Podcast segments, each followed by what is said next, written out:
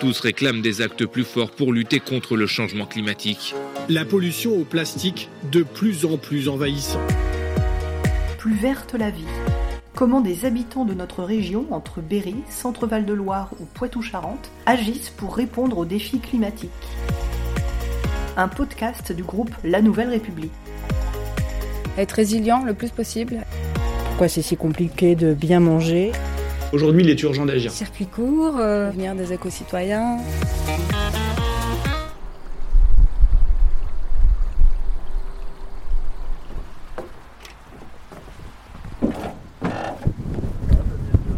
Eh ben merci. Moi, c'est Mariella Esvan. Je suis journaliste à la Nouvelle République en Indre-et-Loire. Là, je viens de monter sur le bateau de Philippe Boineau, l'un des quatre pêcheurs professionnels du département. Dans une première vie, il a suivi un long cursus scientifique en biologie aquatique. Aujourd'hui, avec sa double casquette, il est devenu l'un de ces lanceurs d'alerte qui tentent de défendre la biodiversité de la Loire. Depuis son bateau, il est l'un des plus proches témoins de la disparition des saumons, anguilles et autres poissons migrateurs protégés, mais aussi de la montée en puissance des espèces invasives, un constat qu'il a beaucoup de mal à faire entendre. Ah bah là, on est sur la Loire, on est entre Chaumont et Amboise, puisque je suis, j'exerce l'activité de pêcheur professionnel en eau douce, euh, donc sur la Loire et le Cher, euh, depuis 1994, donc ça fera bientôt 30 ans. Des, des pêcheurs sur Loire, juste pour rappel, euh, il n'y en a pas beaucoup, vous n'êtes pas beaucoup, vous êtes combien euh, Alors, en, sur la Loire en, Tour- Touraine, nous sommes 4, en région centre, une douzaine, et sur toute la France, 350. Rapporté à 66 millions d'habitants, c'est très peu. À la base, vous étiez, euh, je crois que vous n'étiez pas parti, vous n'étiez pas destiné à être, euh, à être pêcheur. Euh, Non. Je crois que vous étiez plutôt parti pour faire euh, des études scientifiques. Bah, en fait, euh, oui, j'ai fait des études scientifiques. hein. J'ai d'abord une maîtrise sciences et techniques en aménagement vélo des régions, après un di- diplôme d'études approfondies euh, à Paris et qui a débouché sur un doctorat en sciences. J'ai préparé à l'INRAE à, à Rennes, en même temps que ma conjointe, Catherine Boineau. Et euh, pendant nos travaux de recherche, qui étaient basés sur l'écologie, la biologie et pour moi la génétique des populations d'allos sur le bassin de la Loire, donc on a collaboré avec des pêcheurs professionnels qui maîtrisaient une technique ancestrale qui est le filet barrage. Et on s'est fait un réseau des pêcheurs échantillonneurs qui nous a permis de- de- de- de- d'accumuler les données dont on avait besoin pour, euh, pour comprendre l'écologie et la génétique de cette espèce. Et euh, dans le même temps, moi été boursier émissaire à la recherche, mais euh, ma conjointe Catherine Bonneau, elle, elle n'avait pas de, de bourse. Et un des pêcheurs échantillonneurs lui a proposé de partager son droit de pêche avec ce, que, je fais moi avec Thierry Bouvet à Laval ici, actuellement. Et donc ça permettait à Catherine de pêcher un petit peu pour payer ses quelques charges sociales qui étaient beaucoup plus réduites que maintenant, et surtout de travailler euh, sur, son travail de recherche. Et à la fin de la thèse, en 1990, bon, on s'est retrouvé avec un couple où madame était pêcheur professionnel et, monsieur était chômeur.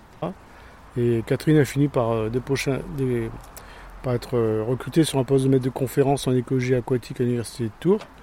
Donc on s'est posé la question, soit je continue à passer les concours, je risquais d'être euh, affecté à Lille, Marseille ou Strasbourg, et la vie de famille n'est pas trop possible. Soit j'attendais une autre création d'une autre, d'un autre poste dans le domaine, bah, il n'y en a jamais eu depuis. Euh, soit je me reconvertis en ce que- dans ce que je connaissais de mieux. Bon, bah, j'ai repris le travail de, des pêcheurs échantillonneurs avec lesquels je collaborais et de, et de mon épouse Catherine. Voilà. Du coup, vous, vous- êtes scientifique, vous êtes aussi euh, acteur de terrain, on va dire. Et euh, le mot est un peu à la mode, mais euh, un peu lanceur d'alerte. Alors, rôle de, ce rôle de lanceur d'alerte, la, difficulté, c'est que les gens, ils attribuent des. Ils mettent, il y a beaucoup d'acteurs qui mettent les gens dans des cases. Soit vous êtes ingénieur dans tel domaine, soit vous êtes chercheur, soit vous êtes acteur, pêcheur, loisir, pêcheur professionnel, scientifique dans tel domaine. Et les gens une approche écosystémique, bah, comme moi j'essaie d'avoir, finalement, euh, mais, mais rattachés à, on peut dire, à une catégorie euh, sociale, économique précise, euh, forcément, nos alertes sont remises en cause. Et la, difficulté, c'est que beaucoup d'acteurs dans cette société, y compris dans les établissements publics de l'État, hein, j'ai pas peur de le dire, malheureusement, à chaque fois qu'on fait des hypothèses sur ce qui se passe, c'est remis en cause et de toute façon, non, de toute façon, vous cherchez à cacher vos responsabilités, c'est de votre faute, c'est plus de poisson. euh, non, non, mais on pose des, on pose des hypothèses et le problème, c'est la difficulté, c'est chaque fois qu'on pose une hypothèse sur les, les tendances qu'on observe pour les expliquer, on nous demande des preuves scientifiques. Mais c'est une course sans fin parce que la planète évolue assez brutalement. Et si on attend d'avoir les certitudes absolues sur la part de tel ou tel facteur qui entraîne la réduction, euh, qui risque le risque d'extinction de telle ou telle espèce, bah, les espèces auront disparu avant que... C'est 30 ans d'observation au quotidien de la Loire qui vous ont fait prendre conscience de tout ça? Ah bah, C'est l'observation continue et l'accumulation de informations sur ma pêche et l'observation environnementale. Je ne suis pas botaniste, mais je vois bien que le paysage végétal de la Loire, si on le voit sur des photos, il n'a plus rien à voir avec celui d'il y a 30 ans. La plupart des espèces qu'on a en bordure, là, sont des espèces exotiques tropicales ou équatoriales. La Jussile, Passe-Palome, euh, et j'en passe. Les poissons migrateurs sont un peu des espèces emblématiques de la Loire. La Loire a des derniers réservoirs européens pour, euh, pour, le, saumon de grande migration. Hein. Le saumon de grande migration, il y avait dans tous les grands fleuves d'Europe au XIXe siècle, le Rhin, la Seine, la Garonne, la Dordogne.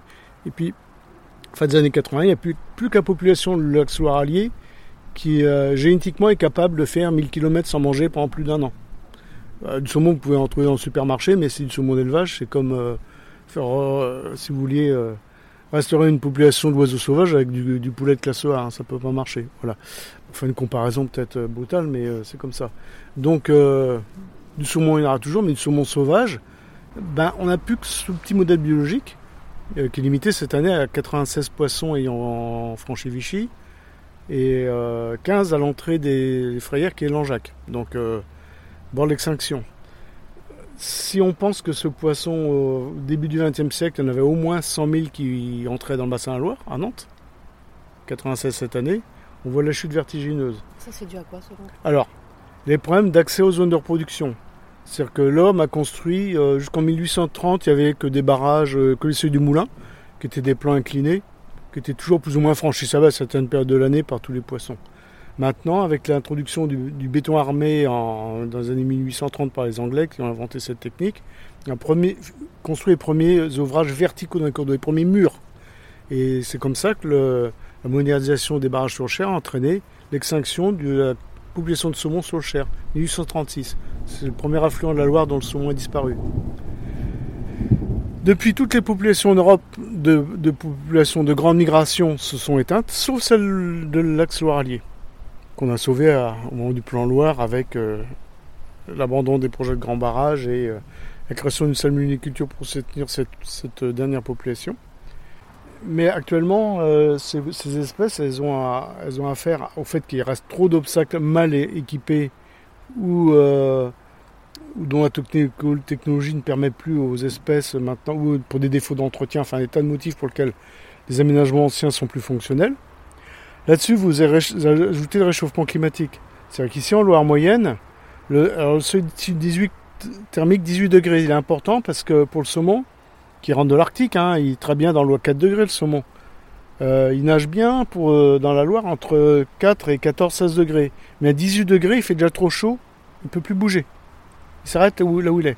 Et à, 20 degrés, 24 degrés, il est mort. Il est cuit au sens propre. Il, est mort.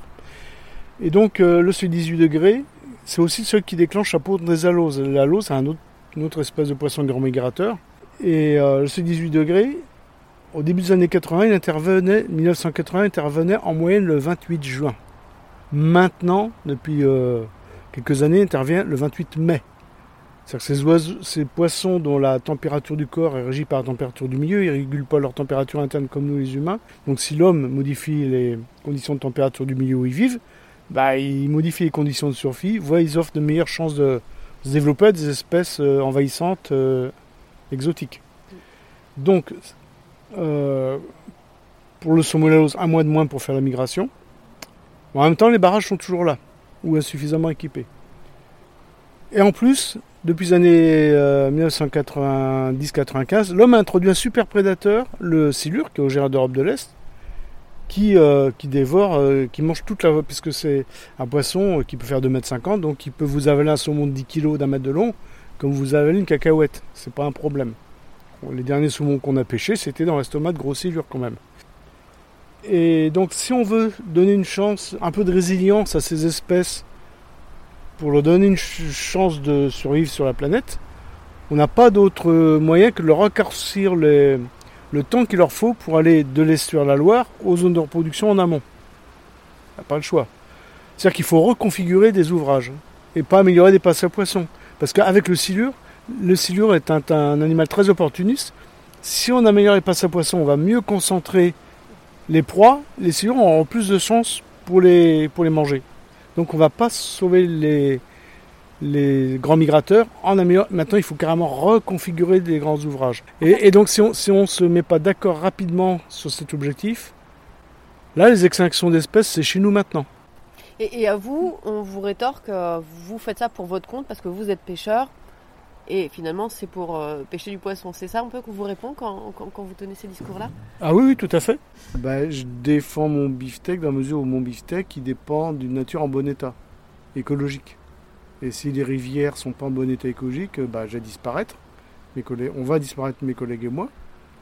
Mais le gain pour la nature, on pense qu'il sera nul, puisqu'on est très très peu et que on a des prélèvements mesurés qui sont déclarés contrôlables. Euh, voilà. Donc c'est au contraire, je pense que la, la qualité de l'information qu'on amène sur l'état de l'environnement et sur ces espèces est bien supérieure au risque qu'on fait encourir aux mêmes espèces.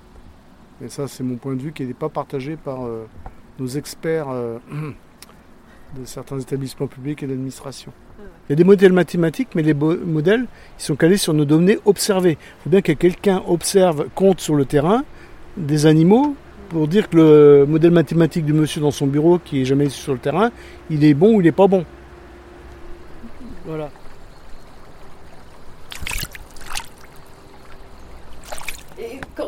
Du coup, vous faites quoi pour essayer de faire bouger les choses euh, C'est quoi votre, moyen d'action bah, En tant que pêcheur professionnel au niveau du bassin de la Loire, je suis euh, euh, désigné par mes collègues pour les représenter au comité de bassin.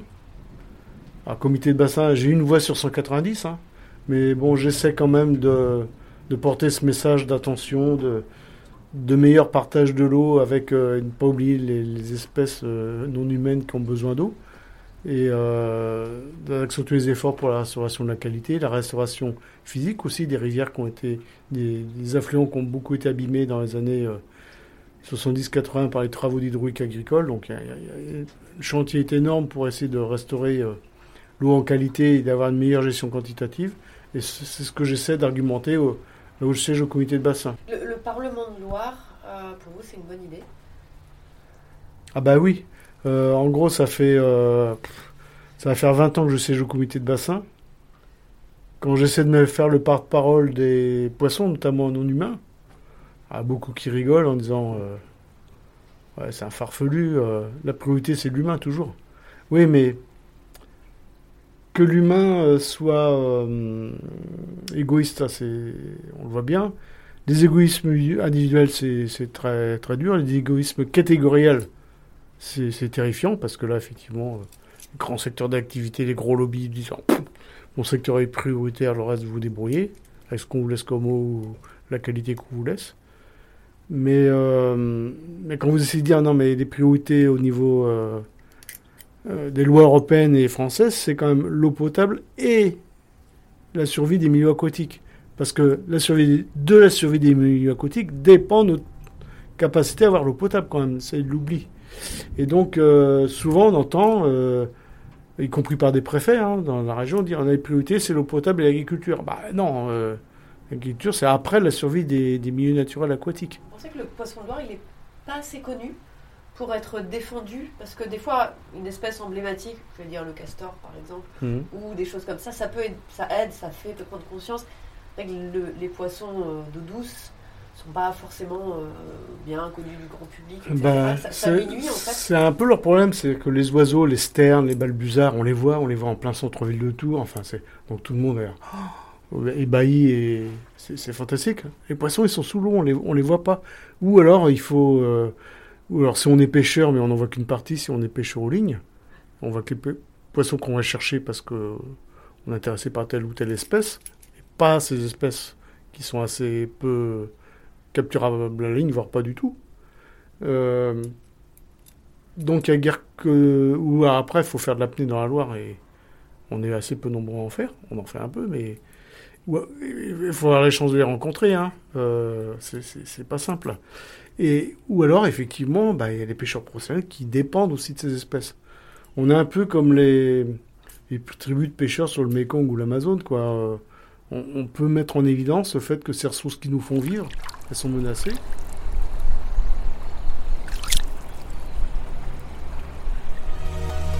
Voilà, c'est déjà fini, mais vous pouvez nous retrouver dès la semaine prochaine avec un nouvel épisode. En attendant, n'hésitez pas à parler de ce podcast autour de vous et à le partager sur vos réseaux sociaux préférés.